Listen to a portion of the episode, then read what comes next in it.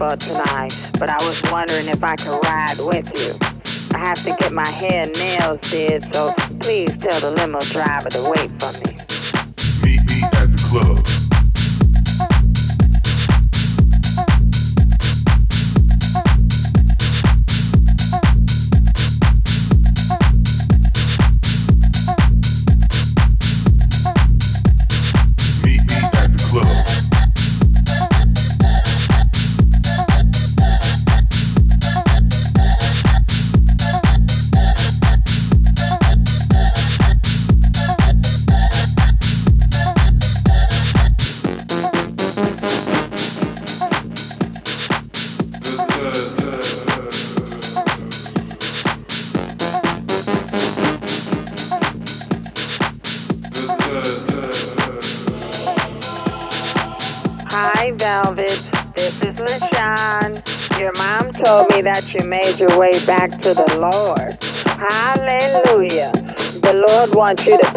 up on the way to the party.